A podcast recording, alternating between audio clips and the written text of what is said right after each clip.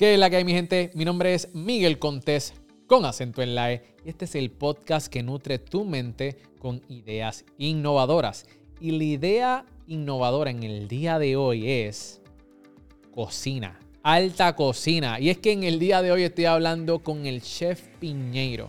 Para todos esos foodies allá afuera que conocen al chef Piñeiro y a los que no lo conocen, tengo una conversación tan increíble. Hablamos sobre sus comienzos, cómo se desarrolló y cómo comenzó en la televisión y se convirtió en la personalidad que muchos conocen hoy día. Cómo él batalla con las críticas. Hablamos sobre su emprendimiento, cómo él lanzó sus productos al mercado, las oportunidades que le llegaron por hacer una estrategia que tú puedes implementar en el día de hoy tan rápido como cuando se, termine este episodio.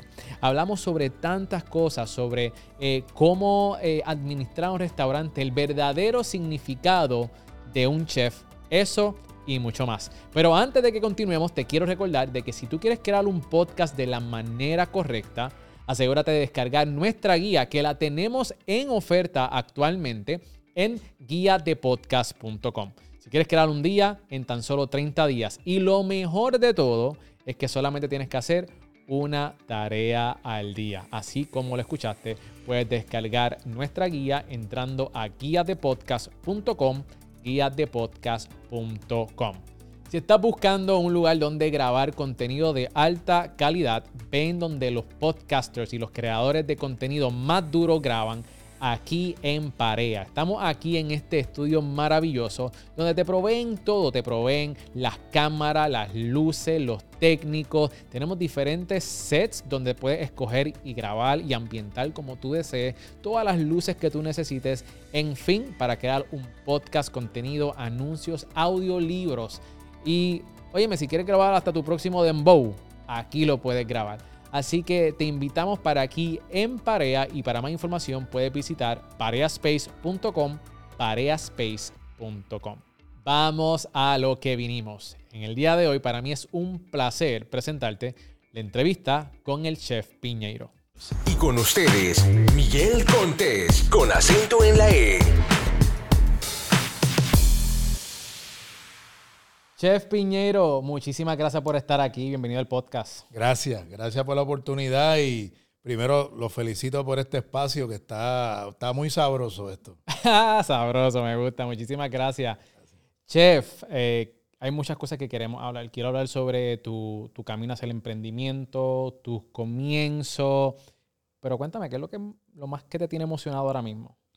Bueno, sin duda, y saludo, ¿verdad? A todos, ¿verdad? A todos tus seguidores. Eh, sin duda es el proyecto de la fábrica, ¿no? Eh, como sabes, pues yo llevo eh, varios años trabajando lo que es mi marca.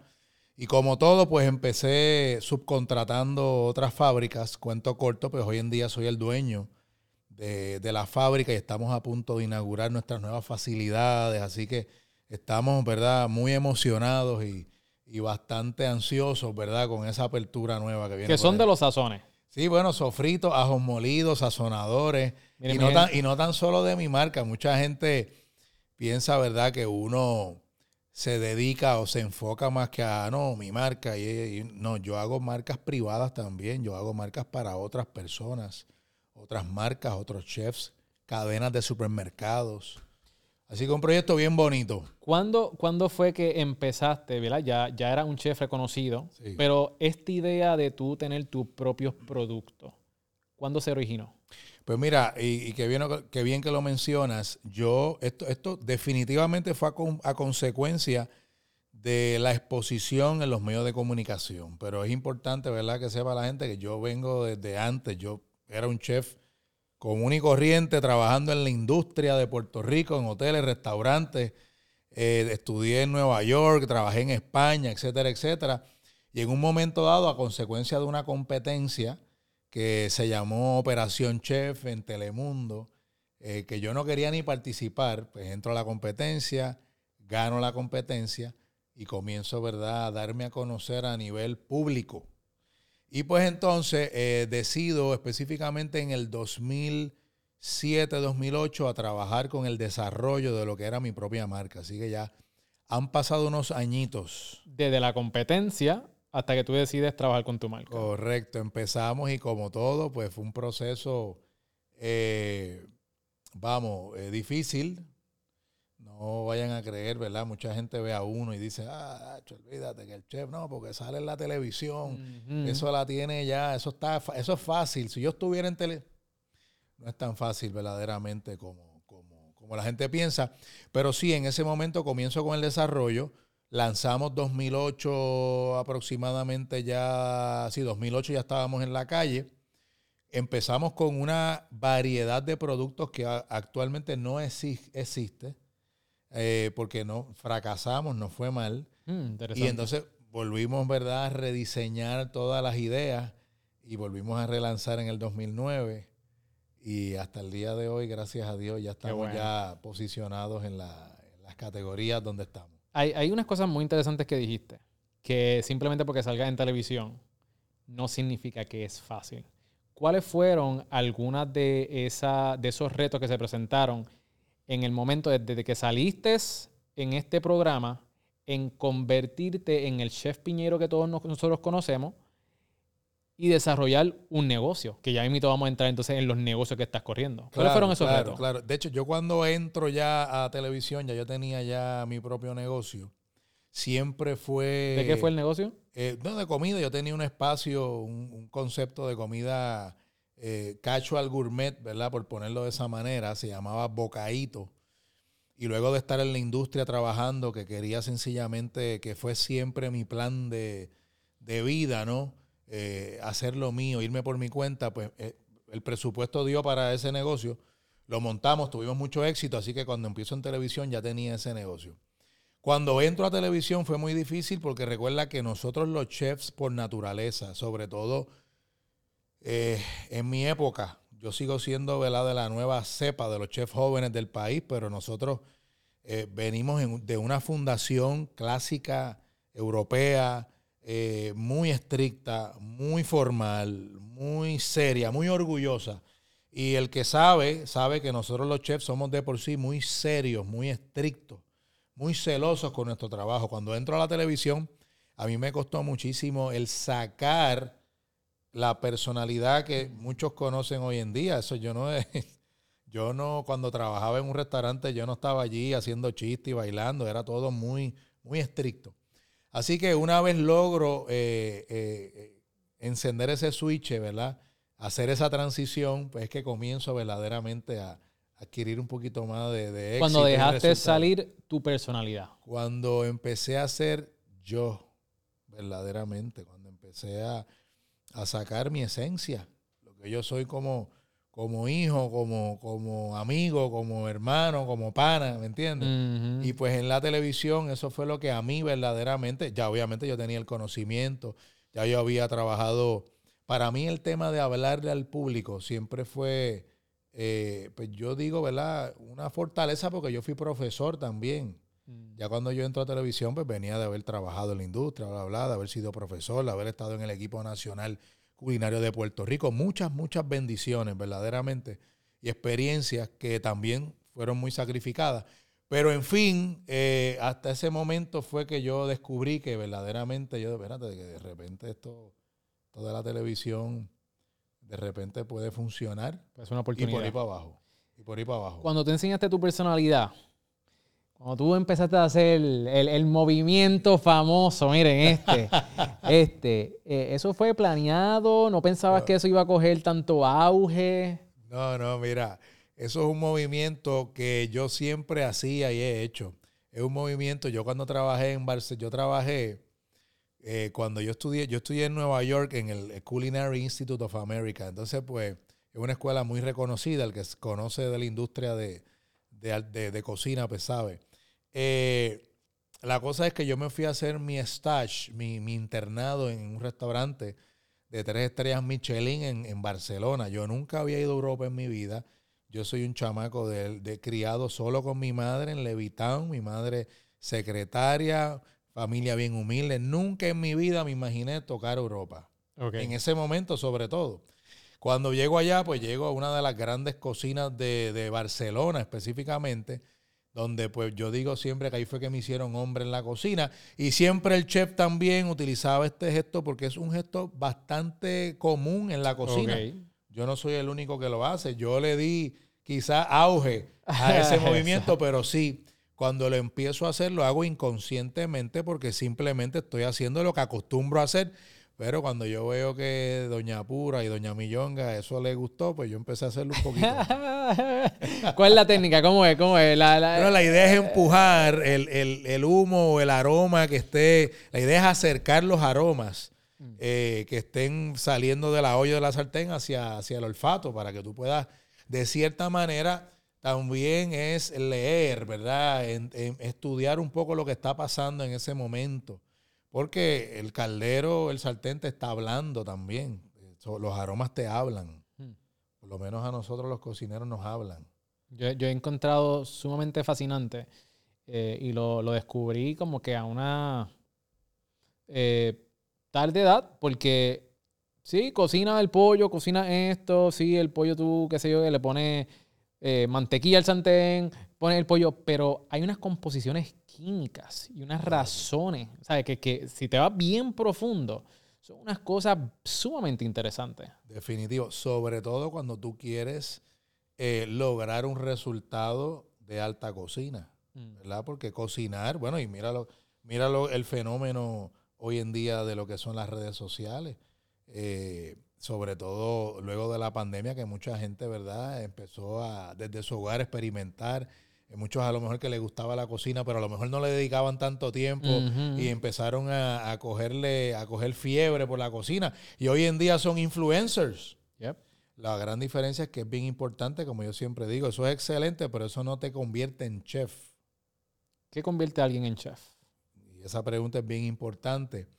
Lo primero que, que, eh, y eso yo, cuando yo voy a dar charlas a escuelas de cocina, siempre le doy esto de asignación a los estudiantes, y es que vayan a un diccionario francés, la meca de la cocina, donde se le dio formación a la estructura, a la alta cocina, y que vayan y busquen la traducción de chef al castellano, al español. Y vas a ver que chef significa líder, jefe, administrador. En Francia, de hecho, hasta el gerente de un banco lleva el, el título de chef. ¿Por qué? Porque es el jefe, el supervisor, el líder. Claro, esto ha sido todo con eh, el- el- la época moderna, el, sistema americano que moderniza todo, ¿verdad? Porque es la realidad, nosotros pertenecemos a- también a, a- a unas influencias americanas que, que también son importantes, ¿verdad? Dentro de nuestra formación. Pero pues eh, eh, eh, cuando esto- esta inmigración de, de chefs europeos llegaban a Estados Unidos, eran chef de cuisine, jefe de cocina. Poco a poco se fue como que acortando la cosa. Entonces, pero la realidad es que el chef es más allá del que cocina. Tiene que ser, ¿verdad? Obviamente, tiene que haber pasado por muchos niveles. Tiene que tener conocimiento en lo que es, obviamente, cocina básica, higiene y saneamiento, eh, matemática culinaria, eh, finanzas, eh, administración, relaciones interpersonales, recursos humanos. O sea, el chef él es el administrador de una operación de alimentos y el chef tiene que ser capaz a través de su trabajo de generar ingresos para una operación de alimentos, sea, sea siendo jefe de cocina o supervisor, porque si tú tienes un restaurante y tú contratas a un chef y ese chef a lo mejor dice que es chef, Dice. pero entonces el tipo es el mejor que cocina, pero sin embargo la administración, el manejo de los alimentos no es el correcto. El manejo del inventario no es el correcto. Los cocineros, su equipo de trabajo no lo soportan porque el tipo no sabe manejar personal. ¿Eso te convierte verdaderamente en un líder? No, pues no eres chef. Mm. O sea que no todo el que se pone un uniforme eh, de cocinero, porque nosotros somos, y yo siempre lo digo con mucho orgullo, nosotros somos cocineros de profesión. Eh, lo que pasa es que hay personas que a lo mejor le da vergüenza. A mí no me da vergüenza. Yo soy cocinero de profesión y a través de la experiencia, mi conocimiento y las posiciones y a través de, obviamente, poco a poco yo haber establecido mi negocio y haber logrado éxito, yo me convierto ahora sí en un chef. Wow. Yo soy un chef. Algo que me impactó de lo que acabas de decir es que el chef también es responsable de la finanza. De ese restaurante. Eso yo no lo sabía. Bueno, la- obviamente hoy en día, eh, si el- el- un chef, un chef puede ser contratado ya por un dueño del restaurante, quien también administra la parte de la finanza. Pero la cocina per se involucra también mucho manejo de números, de dólares, porque tú tienes que también ser hábil a la hora de comprar, de manejar tu inventario, de manejar desperdicio. El manejo desde el punto de vista de higiene y sa- saneamiento en una operación de alimentos es bien importante porque la comida se daña. Si tú no le das el, trata- el trato, el manejo adecuado, tú vas a botar dinero porque todo lo que entra por la puerta de un restaurante cuesta dinero. Por eso muchos restaurantes y negocios en general fracasan. ¿Cuán difícil del 1 al 10 es uno lanzar un restaurante? Uf. Yo diría eh, que es uno de los, si no el más, pero es uno de los negocios más complejos que hay. Solamente el que ha estado ahí me entiende. Y te digo más, esto no tiene que ver el nivel del restaurante. Una operación de alimentos en general, pues conlleva mucha responsabilidad. Eh, hay mucho detalle. Hasta el carrito de hot dog.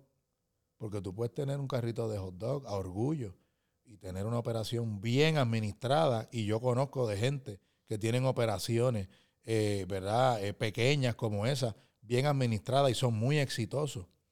Pero sí, es un, es un negocio muy complejo.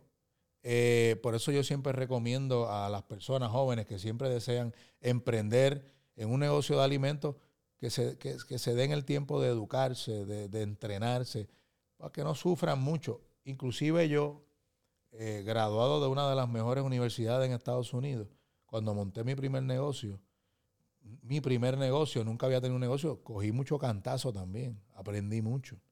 Así que son muchos detalles, no es nada más eh, hacer la compra y, tú sabes, y picar y no, no, no, el, el que sabe de esto me entiende, es un negocio muy complejo. No es imposible, pero Yo- es un negocio al cual hay que prepararse. Yo he escuchado que, por ejemplo, los márgenes de los restaurantes, they're really slim. Son, Sí. son bien finitos. Sí. Entonces, eh, ¿cómo eso se compara con, un resta con alguien que está empezando un restaurante? Uno, ¿verdad? Todo depende, pero quizás un restaurante más high-end, cuán difícil es llegar a ese nivel que la gente te reconozca por tú tener un restaurante high-end. Vamos a hablar ahora sobre, ok, ya pasamos, sabemos que montar un, restaurante es difícil. Ahora, ¿cómo llevamos un negocio, restaurante high-end premium que la gente quiera ir? Fíjate, lo que está, lo que estás mencionando es muy interesante porque, de nuevo, hoy, hoy día, ya en el 2023, y si tú me preguntas a mí, cuando yo estaba en, mi, en mis comienzos, graduado, trabajando en la industria, mi sueño era tener un restaurante bien high-end. Okay.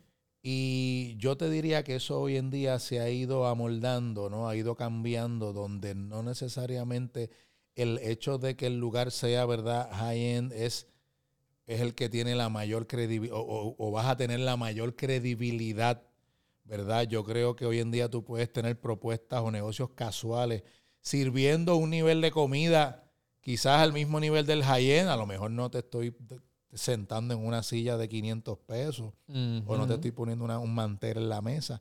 Pero yo digo que siempre y cuando el servicio, yo creo que hoy en día más la industria a nivel mundial, si te fijas, oye, desde si empezamos a ver guías como la guía Michelin, eh, vas a ver que ya están otorgando estrellas a lugares que, oye, de lugares de comida casual, lugares que están en, en- en- en un subway en la parte de abajo. Así que hoy en día yo creo que es más la experiencia. Ya. No importa el negocio que tú quieras tener, no tiene que ser high-end. Si lo quieres tener high-end, tenlo. Ahora tienes que hacer un buen estudio de mercado, de dónde es que tú vas a montar ese negocio high-end, para que tú estés seguro que tú tienes una clientela, ¿verdad? Que va a vaquear, ¿verdad? Que, que existe esa necesidad. Pero es más la experiencia, servicio, calidad de comida. La comida tampoco no tiene que ser, no tiene que haber un menú. Yo no creo mucho en los menús extensos. Yo creo más en calidad que en cantidad. Así que yo creo que es más la experiencia hoy en día lo que el comensal está buscando. Quieren ir a un lugar donde ¿verdad? hay un ambiente agradable. Agradable no quiere decir que tenemos que tener nuevamente eh, ¿verdad? cosas lujosas o eh, cosas costosas. eh, pero un servicio, ¿verdad? Agradable, un servicio bueno y obviamente una comida fresca, una comida que, que, haga sentido, vamos, cuando digo que haga sentido y esto sentido común, a lo que me refiero, es que si tú pides un plato de comida caliente, pues que la comida llegue caliente. Claro. Si, si vendes un plato con, con, un nombre de una salsa que, que tiene unas eh, unos sabores particulares, pues que esos sabores estén ahí. O sea, que no es tan complicado desde ese punto de vista. Yo creo que muchas veces muchos emprendedores en la industria de restaurantes se complican demasiado y olvidan la esencia, que es enfocar, ¿verdad?, en tener un personal eh, capacitado, entrenado, eh, tan sencillo como que sepan lo que están vendiendo, darle de probar de esa comida a esos a, esos mozos para que cuando vayan a la mesa no te estén hablando de la manga, sino que te sepan, mira, no, esta salsa eh, es una salsa con estos sabores, esta salsa, ¿me entiendes? Esa es la esencia. Capacitación, entrenamiento y back to basics. Eso es lo que se está viendo hoy en día. Cuando yo veo, términos generales. Cuando yo veo un menú súper mega largo, a mí me saca de quicio. Porque entonces hace la decisión mucho más difícil. Sí, yo veo un menú así de largo, yo lo que hago, le pregunto al mesero, ¿qué es lo más que piden aquí? Y ya, ¿sabes? Porque después si tú te pones a ver la decisión que escogiste, y esto está probado estadísticamente, la decisión que tú escoges de muchas opciones, cuando tú escoges después, in the back of your head, vas a estar diciendo, contra, quizás no escogí la, decisión correcta. So, me hace mucho más sentido tener un menú mucho más simple. Sí, sí, sí. Oye, pero al final del día, conceptualmente, yo creo que hay espacio para todo tipo de conceptos. Hay, hay espacio para los high-end, para lo casual. Yo creo que todo está en el momento que la persona decida emprender, primero establecer cuál es mi presupuesto, cuál es mi realidad, cuál es mi local, dónde está mi espacio, qué tengo alrededor, ¿verdad? Y de ahí en adelante comenzar un poco, ¿no? A seguir definiendo y estableciendo, ¿verdad? Hasta dónde vamos a llegar con este, con este concepto? Yo creo que yo no soy experto en restaurantes. Yo soy experto comiendo en restaurantes. Pero yo creo, esta es mi percepción, quiero saber tu opinión al respecto, que la manera que uno debe de lanzar un restaurante es hoy en día con las redes sociales. Por ejemplo, hoy en día tú puedes demostrar tu expertise a través de las redes sociales crear una audiencia que te quiera, que te respete, que quiera probar tus platos. Y luego que tú crees esa comunidad, ya tú tienes clientes al momento que tú vas a abrir un restaurante.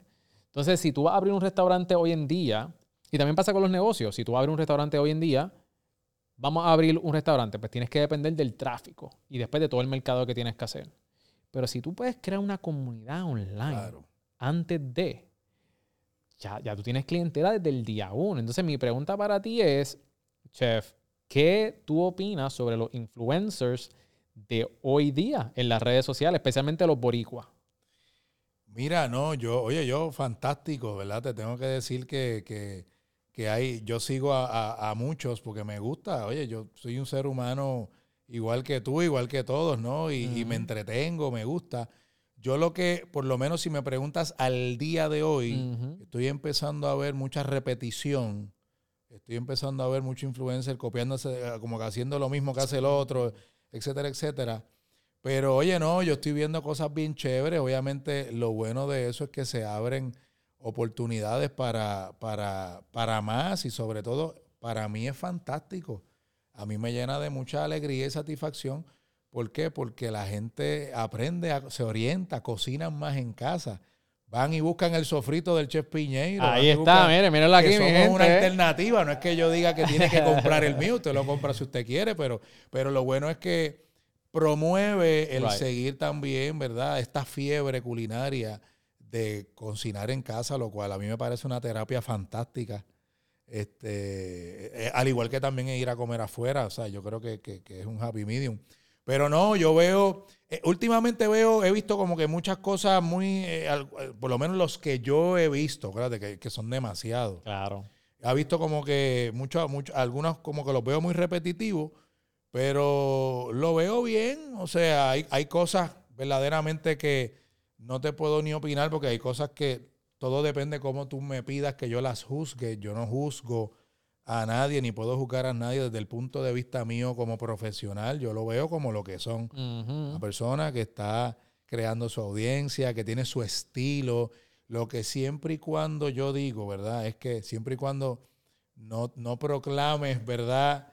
Eh, ser, yo soy el chef tal, y entonces cuando ya como hablamos sabemos lo que es el significado y no lo es, yo creo que hay que ser honesto en la vida, y de frente sencillamente. Pero me parece muy bien. Yo creo que eso sigue sumando al mundo de la cocina. He visto tus reacciones eh, en Instagram de, algunos platos. Eso está, eso está ah, Sí, sí. Estamos haciendo, como te digo, y, y, que, y que conste, yo, yo no soy el más agresivo en redes sociales.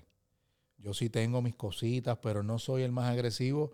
Eh, número uno, porque estoy bien ajorado, gracias a Dios, siempre hago muchas cosas. No tengo el tiempo de estar metido. A veces quisiera hacer más verdaderamente. Y a veces la gente me escribe, yo, mira, a veces yo quisiera hacer más, pero son, son dos empresas, son dos hijos, una familia. O sea, yo también tengo que sacar espacio para vivir porque es que la vida se nos va, hermano. Entonces, pues, pero trato, trato siempre de mantenerme a la vanguardia y hacer unas cositas por ahí. hablando de eso, por esa misma línea, tiene eh, mesa 364. Correcto. Que vamos a hablar de eso ya mismito. Este, y tienes la nueva factoría, la, la, nueva facilidad. Exacto. Muchas felicidades por eso.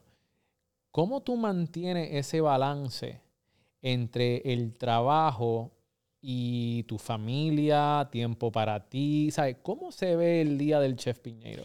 Eso eh, vengo aprendiendo cómo manejarlo. Todavía me falta, pero te, te lo voy a resumir en esta oración sencilla, ¿verdad? O en estas palabras. Aprendiendo a decir no.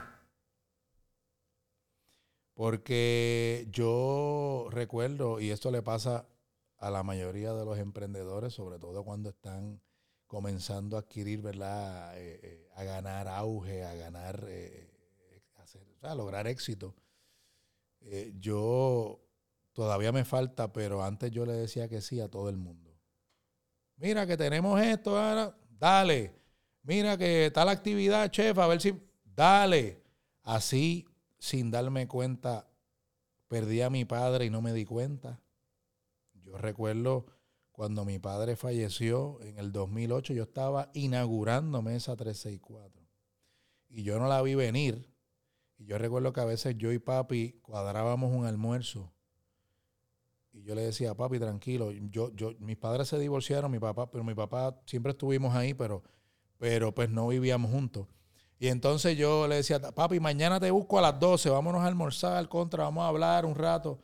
Y yo venía ese día por la mañana le cancelaba porque me surgió un compromiso de trabajo por una actividad que a lo mejor verdaderamente, ¿verdad? Si yo ahora mirando la hora, no, no meritaba verdaderamente, pero con eso es que tenemos que tener cuidado y hay que aprender a decir no. Decir no no es nada malo. Si no puedo, no puedo. Hay que establecer prioridades en la vida y hoy en día mi familia es una prioridad y de la única manera que yo puedo buscar y sacar el tiempo para estar con mi familia diciendo, no puedo. No puedo estar, no puedo, aunque, aunque quiera. Y hay veces que son eventos que yo estoy participando todo el año en eventos benéficos, eh, cosas, ¿verdad? Que son positivas, que las hago de todo corazón, que ni las anuncio, ni, ni, se van a enterar nunca. Pero hay veces que hay que decir que no, porque es que es de la única manera que tú puedes verdaderamente administrar tu tiempo, porque cuando tú tienes un negocio, tú sabes, los negocios son sacrificados, hay que estar ahí, es una gran responsabilidad. Así que yo te diría que esa es la clave. Ahí está mi gente. No hay de otra. Y yo creo que podemos aprender algo sumamente valioso y la importancia de darle lugar a las personas que nosotros amamos. Eh, lo decimos y hay veces ni lo hacemos, pero todos los días, me imagino que te pasará. Toda la semana yo me entero de alguien que pasó, ¿verdad? Que falleció, sea cercano a algún allegado mío o lo que sea, personas jóvenes. Y ahí es que uno se pregunta, wow.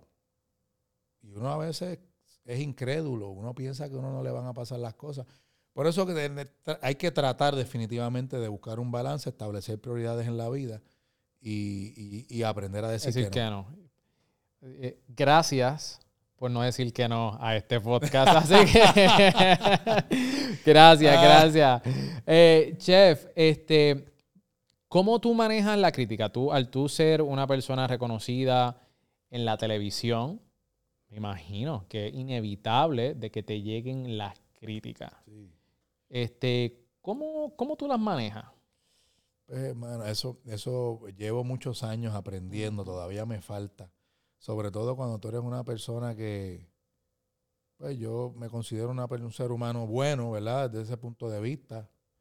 Este, pero una persona, cuando digo bueno, que me gusta quedar bien, que me gusta o sea, hacer las cosas bien, pues, y que, y que uno hace las cosas siempre de verdad con la mejor de las intenciones y de buena fe, pues cuando recibes críticas, eso te, te, te choca, Te jamaquea. te jamaquea, porque uno, uno se da duro contra el piso, caramba, pero, o a veces te pone a pensar.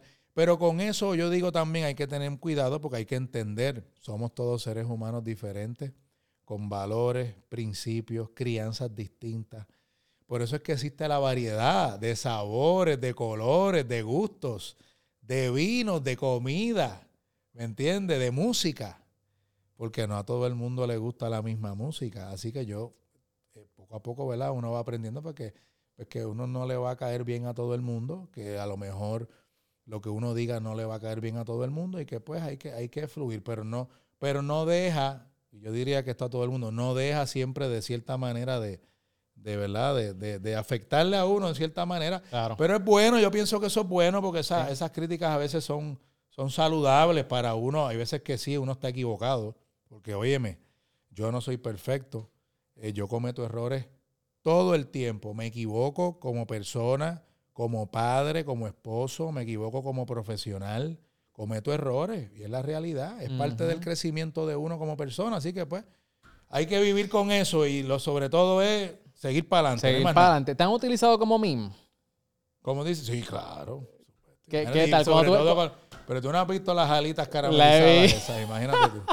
Mira que eso fue en el Ok. 2007 y todavía. Ah, Yo creo que yo creo que eso ha cogido ahora más auge en la época ahora de, de, de los, de los, ¿verdad? Digamos 2000, porque eso fue 2007. Ok, para, para, vamos a darle un poquito de contexto a la gente que, que quizás no, no conoce tu historia, que te está conociendo Sí, por sí, primera sí, vez.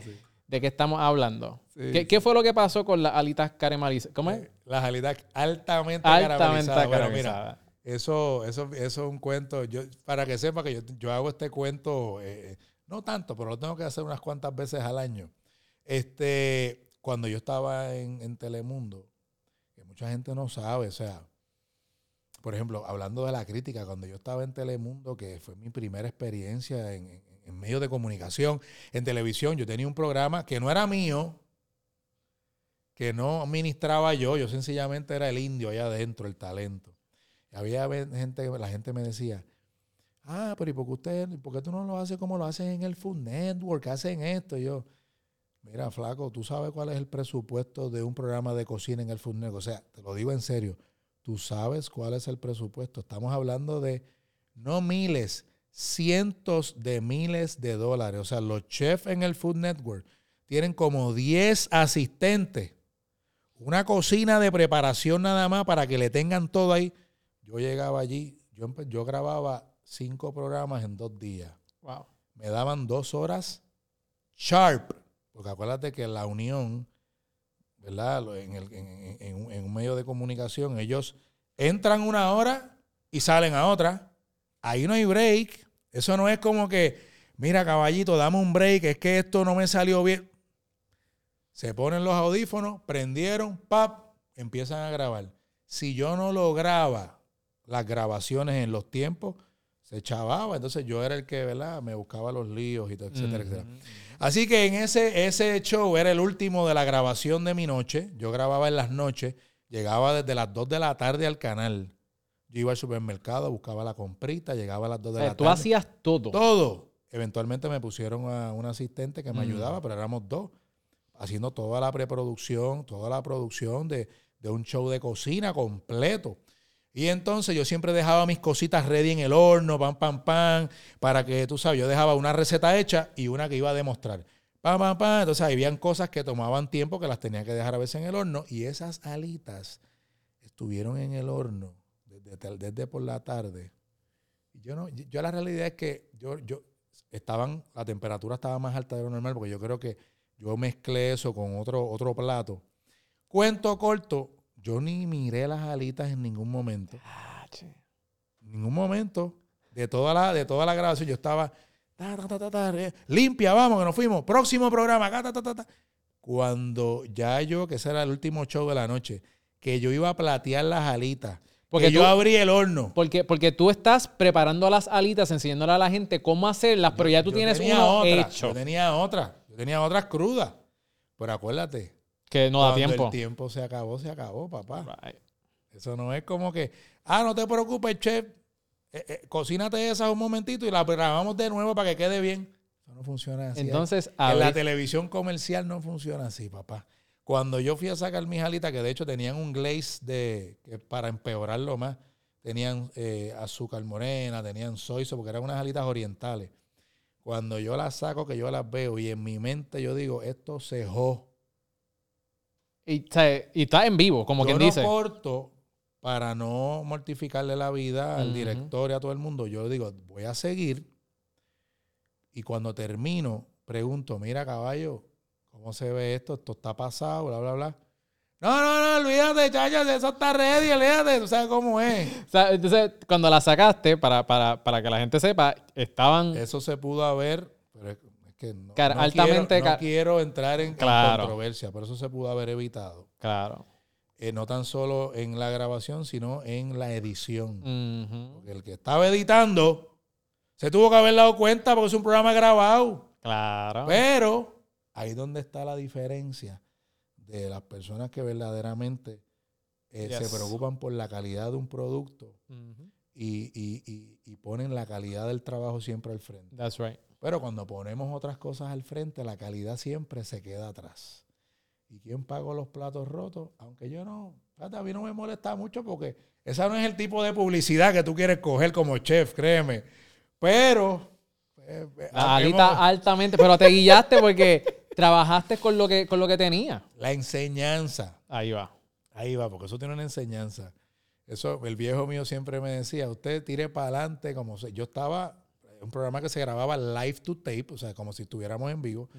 Pues yo en ese momento dije, esto se dejó, pero ¿qué voy a hacer? Bueno, o sea, esto, no se preocupe, que esto no está quemado, esto está altamente caramelizado. Lo que pasa es que hay un detalle también. ¿Cuál? Acuérdate, el detalle es este, que en Puerto Rico, sabes que nuestra cultura es bien sabrosonga. Ahora, yo te apuesto lo que sea. Yo recuerdo cuando yo veía el Food Network en Nueva York, que yo estudiaba, yo, yo apuesto que viene a lo mejor un americano, un chef americano, hace algo así quemado, porque lo hacen porque en la cultura, por ejemplo, del barbecue, hay Es quemado. cosas, tú coges un brisket ahumado y va a terminar negro. Y es parte de la apariencia natural del producto. Pero en nuestra cultura eso está quemado.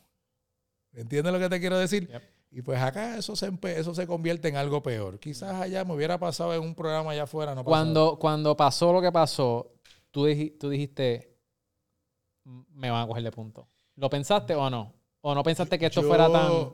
Yo, yo pensé, hay, hay una alta probabilidad de que esto me pegue en un vellón, pero por otro lado, mira, para que tú veas, y sigo pensando así, yo dije, pero qué rayos, si yo soy un chef de televisión, a mí quién me va a hacer caso si yo soy...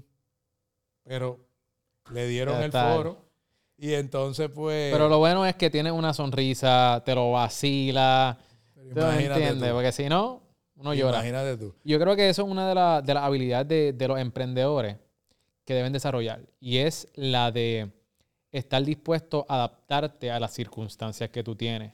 Porque cuando tú abriste ese horno y tú dijiste, eh, a rayo, te adaptaste. Aunque no estaba en las mejores circunstancias, the show must go on. Algo similar me pasó recientemente en un evento que estuve la semana pasada, en un grupo de 400 mujeres. Estaba dando una charla, no quería bajar en PowerPoint la presentación y le dije, ¿tú sabes qué? Tírala en PDF. Yo quería las transiciones, pero tírala en PDF. En PDF se supone que salga Ajá. como es. Pues, pues estoy en vivo, ¿sabes? Frente a todas estas mujeres, tengo una presentación, primer slide súper bien, segundo slide súper bien, tercero, cuando llego al cuarto, el texto no se podía leer. Parecía letras de alien.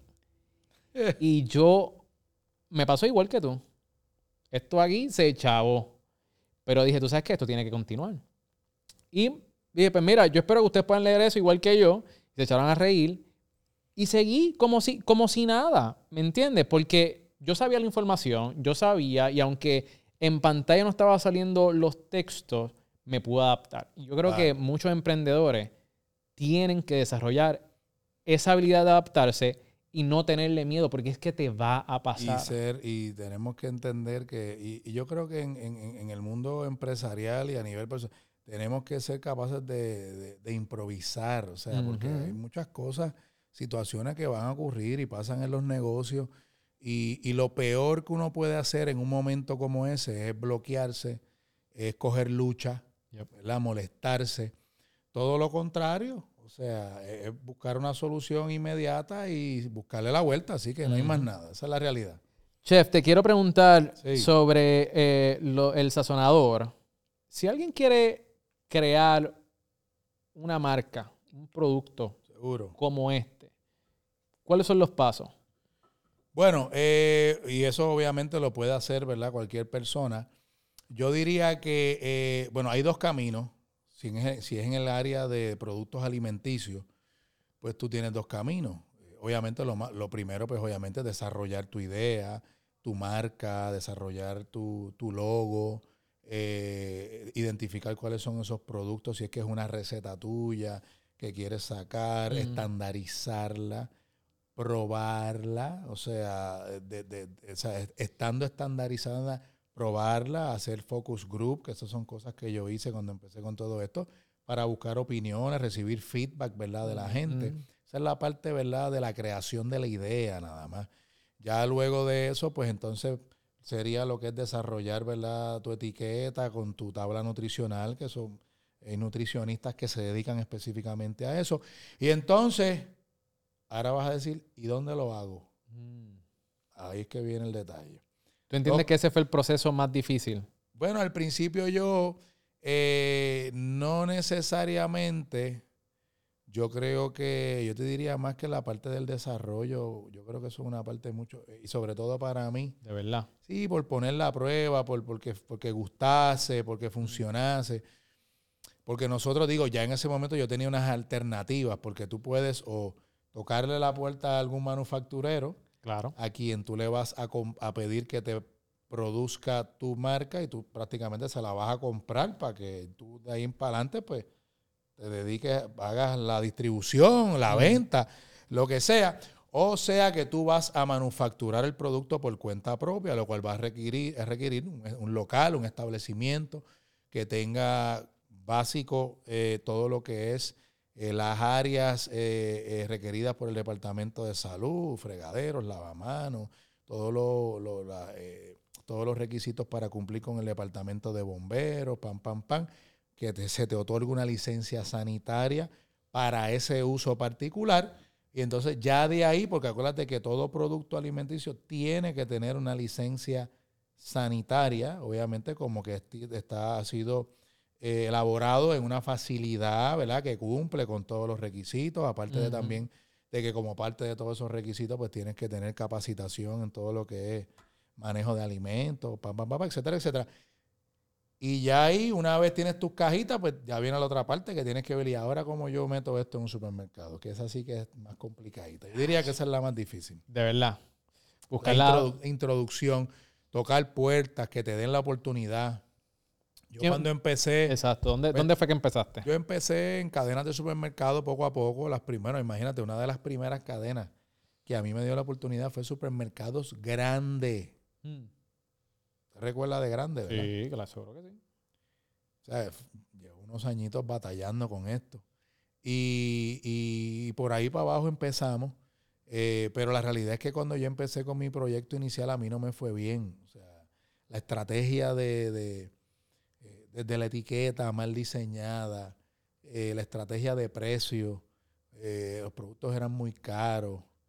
eh, algunos productos eran eh, tan, eh, tan y tan y tan puros que no duraba, la vida era muy corta. Entonces se me estaban expirando muy... Son muchos detalles y consideraciones que hay que tener a la hora, sobre todo si vas a entrar en el área de retail, ¿verdad? En el área de lo que es supermercados específicamente. Hay un sinnúmero de factores que son clave. Pero si me preguntas, yo te diría que la parte de que se te abra la puerta en, una tienda, yo creo que esa es una de las más complejas. Porque todo lo demás toma tiempo, toma preparación, toma análisis, pero que se te dé la oportunidad. Wow. Y mencionaste brevemente al principio de la entrevista que fracasaste inicialmente. ¿Verdad? Que, fue cuando hiciste la otra etiqueta, la primera etiqueta. ¿Qué tú consigues, cuando tú dices fracasé, qué tú consideras que es fracaso? En ese momento cuando tú fracasaste, ¿tuviste que retirar todos los productos y volver a empezar desde cero? ¿Y tuviste mucha pérdida ahí? Empecé y tuve dos distribuidores. Ambos me dijeron, mira, o sea, como te digo, eh, me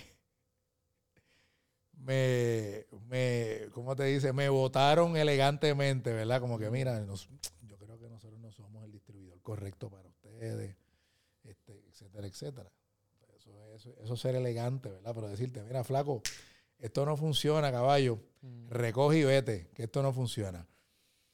Eh, mano, tuvimos que eliminar todo. Al punto que yo recuerdo que mi ex socio, que en paz descanse, me dijo, mira, Piñe, eh, creo que tú debes buscarte a alguien, mano, que te ayude con esto, mano, porque esto no, ¿sabes? Esto no, está caminando como esperábamos, tú sabes. A ti no te están dejando promover los productos en tu programa, porque a mí no me estaban dejando. Eso fue una de las razones por la cual yo me voy de, mi programa en el canal en que yo estaba originalmente, porque a mí no me... Yo no podía anunciar mi propia marca, mi propio programa. ¿Sabes lo que es eso? Y anyway, yo le digo a él, flaco, ya nosotros estamos aquí. Ya empezamos aquí. Logramos aprobaciones, que es lo más difícil. ¿Qué es lo que estamos haciendo mal? Vamos a identificar qué es lo que estamos haciendo mal y vamos a empezar de nuevo. Vamos a darnos una oportunidad. Mm. Y así lo hicimos. Y ahí fue que yo decido entrar en el 2009, cuando nadie miraba la categoría de sofrito. Ahí fue que yo me metí en la categoría de sofrito. Fuimos los primeros en, en empezar con sofritos con albahaca con sofritos de cilantro, con sofritos de sabores. Ahora tú vas a la góndola y vas a ver todos mis competidores, sofritos de albahaca, sofritos de cilantro. Por ejemplo, ¿verdad? Por decir algo. Entramos en una categoría que nadie miraba y, empezamos por ahí poquito a poquito, haciendo cosas diferentes, distintas, bajando nuestro, nuestro margen para buscar mayor volumen, porque eso es una cosa. Hay veces que uno piensa que cobrando, ganándome mucho, por algo, pues a lo mejor ahí es que todo depende del tipo de negocio. Es que voy a, lograr esas metas financieras que yo necesito para que mi negocio sea exitoso. Pero no necesariamente. A lo mejor la estrategia es otra. A lo mejor la estrategia es ganar poquito para buscar un volumen, que es el que me va a traer a mí el éxito que yo necesito. Todo eso tiene que ver también con el tipo de negocio eh, y en la industria en donde te encuentres. Eso varía. Pero sí, empezamos de nuevo ya llevamos ya unos cuantos años. Hoy en día, gracias a Dios, somos la marca líder de sofrito en Puerto Rico. Eh, seguimos trabajando duro, invirtiendo. Es un proyecto hermoso desde el punto de vista que yo tengo como cinco fincas locales a quienes le compramos directamente. Son agricultores que se benefician. La imprenta es una imprenta puertorriqueña que nos hace las etiquetas. Eh, los frascos son eh, manufactureros locales allá en la zona de Guayama que nos suplen y fabrican. esto es un efecto dominó importante. Que es mucha gente. Creando empleo. Y, no estoy hablando de mi marca nada más. Sobre todo todas esas marcas, todas estas marcas que llevan ese sello de hecho en Puerto Rico. Que yo con mucho orgullo también, ¿verdad? Es una organización también de la que soy parte. Es importante apoyarlos a todos. No a la mía nada más, a todos sobre todo lo que se han hecho en Puerto Rico, pues tuvo un efecto dominó importante. Y ya sabemos lo que está pasando en el país. Ya sabemos los problemas y los retos que venimos enfrentando, pero sabemos sobre todo que los de afuera están llegando aquí, nos están comiendo los dulces. Así que somos nosotros los que tenemos en nuestras manos, ¿verdad? La decisión cuando estamos con el carrito de compra en un supermercado, si yo quiero verdaderamente apostar por mi país, yo voy a mi país, a mi gente o voy a dejar que sigan, ¿verdad? Los de afuera comiéndonos los dulces. Gente, apoyen lo de aquí. Me, me gustó mucho la estrategia que, que utilizaste, porque es una estrategia que yo aprendí recientemente, como el año pasado, que se llaman la estrategia de los océanos. Tú tienes un océano rojo y un océano azul. En el océano rojo están todos los tiburones, que cae cualquier cosa y lo están atacando. Hay mucha competencia en los océanos rojos versus el océano azul, es un océano donde no hay muchos tiburones, hay poca competencia, hay muchas oportunidades aquí. Todo el mundo cree que porque este X producto está al palo, ahí es que donde hay que entrar. Sin embargo, ustedes dijeron, no, espérate, no voy a entrar aquí con todos estos tiburones. Aquí en el océano azul hay más oportunidad. Y eso fue lo que hicieron y de ese fracaso llegó esa oportunidad y ahí mataron la liga. Y eso, y rapidito, yo creo que eso es algo bien interesante porque, por ejemplo, fíjate lo que te mencioné, eh, yo entro en una categoría que nadie miraba. Hoy en día es una categoría saturada, altamente competitiva. Hay sobre, sobre 25 marcas y cuidado demás de, de, de por poner esa categoría como ejemplo. Pero yo creo en eso. Yo creo que, mire, busque, busque a lo mejor donde usted cree que no hay oportunidad, que ahí probablemente va a encontrar a lo mejor el, ese, ese producto o esa idea que tanto anhelas. Así que no es donde no es lo mismo que todo el mundo está haciendo necesariamente. hay que caminar por allá para donde todo el mundo camina. Exacto. Bueno, Chef Piñeiro, vamos a la sección de la O, donde tienes que escoger rápido entre esto o lo otro. ¿Estás ready? Vamos encima. Más importante en una pareja, inteligente o graciosa. Inteligente. Dinero o tiempo libre libre. Ahorrar o invertir. Invertir. Pizza o pasta. Uh, pasta. Hamburgers o tacos. Uh. Qué difícil. Hamburger o taco. Hamburger. Honestidad o los sentimientos de la otra persona. Wow. Profunda esa. bueno, honestidad para mí es uno de mis valores, así que tengo que defenderlo. Ok. El papel de toilet, ¿cómo tú lo instalas? ¿Por encima o por atrás? No, va por, va por abajo. Va por abajo, ok. ¿Masaje de espalda o de pies? De pies, porque mucho tiempo, muchas, son muchas horas de pie, así que. Bueno, muy bien. Esa es la primera ronda. Muy bien, muy bien. Vamos entonces ahora con la segunda ronda. Estas son un poquito más difíciles, ¿ok? Ok. Que vamos allá. ¿Amor o dinero? Amor. ¿Siempre llegar 10 minutos tarde o siempre 45 minutos temprano? Ay, bien. Yo soy extremadamente exigente con la puntualidad, así que tengo que, aunque tenga que esperar 45 minutos temprano. Que todas tus camisas sean dos sizes más grandes o un size más pequeño. No es que se me marcan las jaboneras, déjame la grande. ¿Vivir sin internet o vivir sin aire acondicionado ni calentador de agua? Ah, yo no tengo problema con el calentador, que en mi casa nunca hubo. Ahora es que tengo calentador en mi casa. Pero no. Deja el airecito con aire. O sea, que, No, no, espérate. Vivir sin ah, internet o sin calentador ah, no, sin de agua. calentador, muchacho, pero por aire. mucho. Ok. Pero por mucho. Transportarte permanentemente 500 años al pasado o 500 años al futuro. Al pasado. Nunca poder utilizar un touchscreen o nunca poder utilizar un mouse ni teclado. Nunca poder utilizar un mouse o teclado. Y por último, ¿prefieres envejecer del cuello hacia arriba o del cuello hacia abajo? No, del cuello hacia arriba. bueno, esa es la sesión de la O. Muy bien, chef. Este, gracias por eso. ¿Cuál te llamó más la atención? Ay, bueno, te tengo que decir que ese todavía lo estoy analizando. El de, el de honestidad era ahí. honestidad o los sentimientos de la otra persona. los sentimientos de una persona, pero desde, que, desde qué punto de vista, ¿verdad? Porque... Desde que si le tienes que decir la verdad o si tienes que... Ah, o, o por protegerlo. Ah, no, pues honestidad, muchachos, eso es clave. Clave. Esa es la esencia de muchas, de la mayoría de las cosas en la vida. Y yo creo también La mismo. esencia, mano, la esencia. Siempre decir la verdad, aunque te cueste. De frente todo el tiempo. Esto no está quemado, esto está altamente. Eso no es honestidad, estaba quemado. ay, ay, ay, eso está bueno, eso está bueno. Bueno, vamos a la última sesión, eh, donde hablamos sobre perspectivas de vida y mentalidades. ¿Cuál tú entiendes que es la mentalidad vital para prosperar?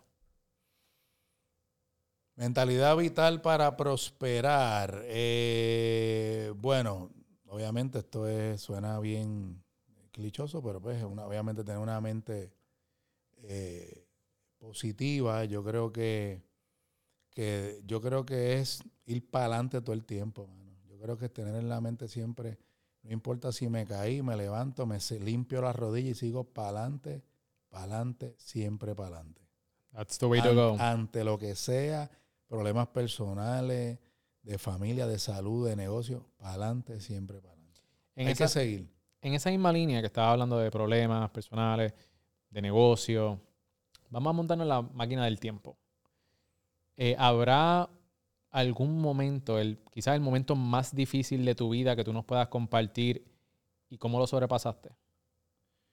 Momentos más difíciles. Bueno, yo, eh, aunque tengo que, tengo que obviamente que decir que tuve una niñez muy buena, pero te tengo que decir que el, el hecho del el, el divor- mis padres se divorciaron cuando yo era muy joven y el hecho de que se hayan divorciado, eso no es malo, ¿verdad? Porque cada, cada pareja, ¿verdad? Ellos son, son adultos, tomaron sus decisiones, pero yo te diría que yo eh, sufrí mucho el hecho de que mis padres nunca, luego de su divorcio, lograron mantener una comunicación saludable. O sea, yo nunca supe lo que es tener a mi papá y a mi mamá juntos en un cumpleaños, en una actividad.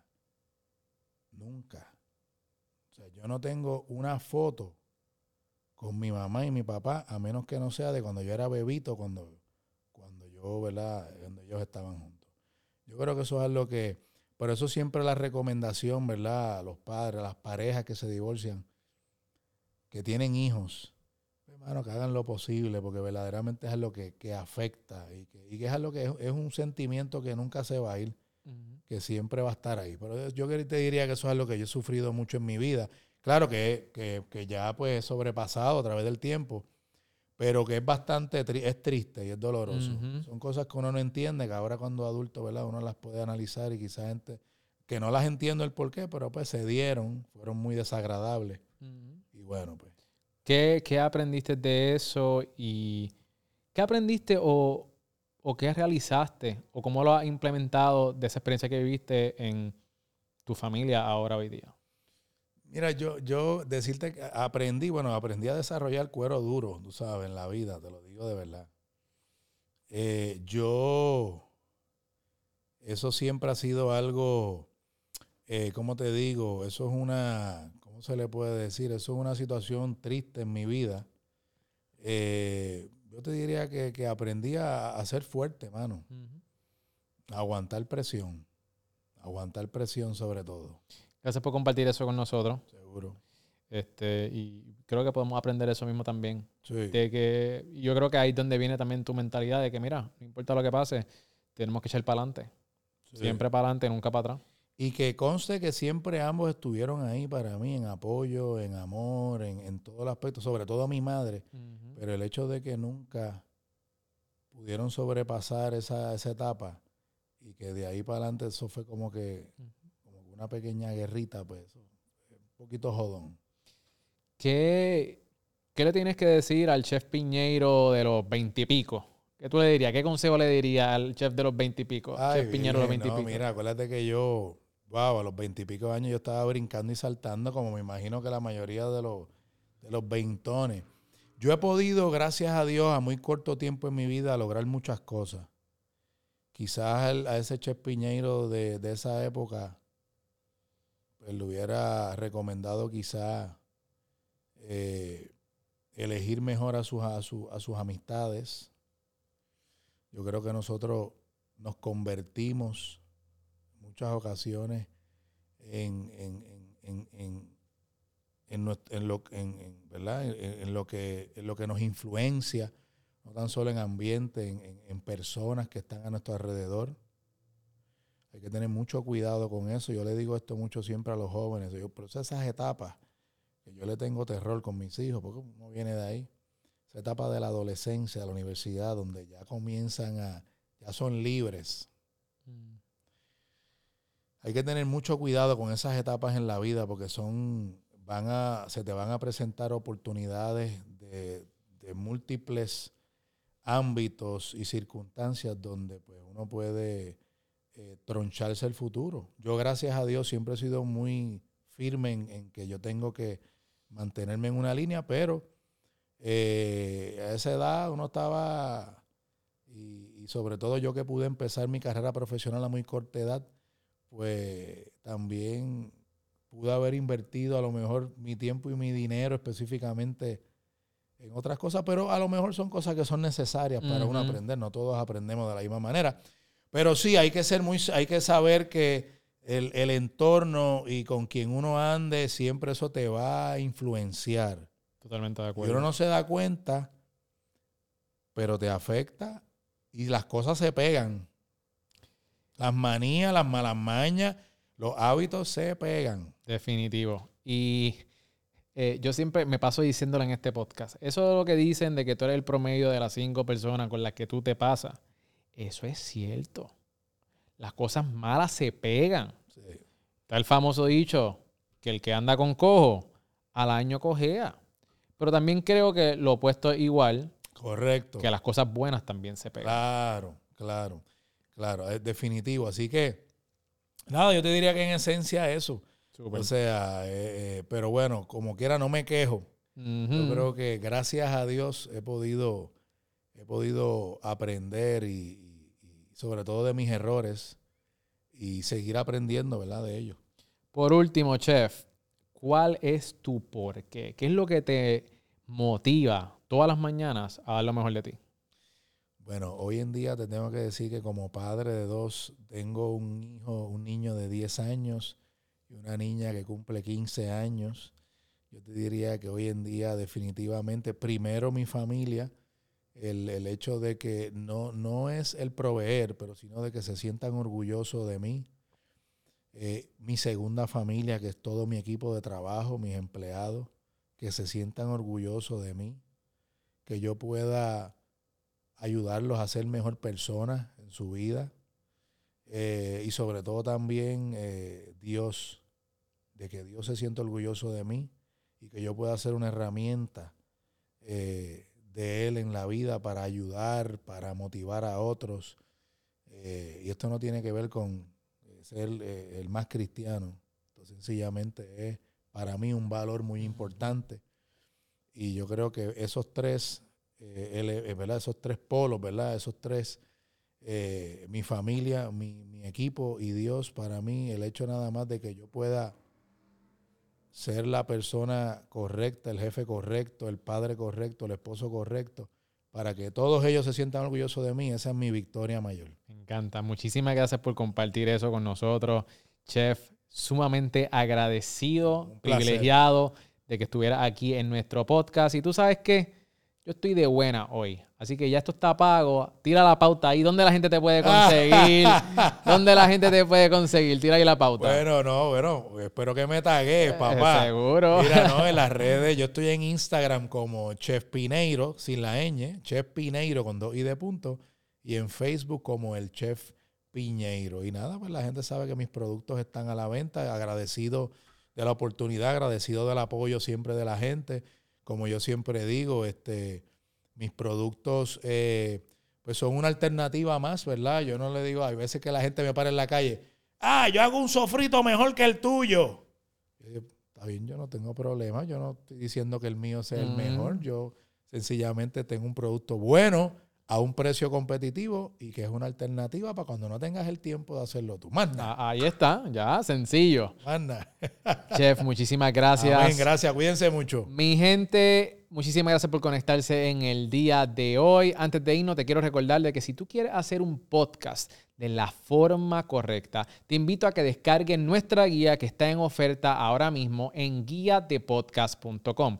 Esta guía en tan solo 30 días te va a permitir crear un podcast. Y lo mejor de todo, que solamente tienes que hacer una tarea al día. Así que adquiere tu guía en guiadepodcast.com. Y si estás buscando dónde grabar contenido de alta calidad, quieres grabar un podcast, audiolibro, anuncio, llegaste al lugar correcto. Estamos ahora mismo grabando en Parea y nosotros te proveemos todo lo que tú necesitas para hacer el contenido que siempre has querido. Desde técnico, cámaras, luces. Lo que falta es que tú pongas la acción. Así que pasa por aquí en Parea y puedes accesar más información en pareaspace.com, pareaspace.com. Bueno, mi gente, eso es todo por hoy y nos vemos en la próxima. Chao.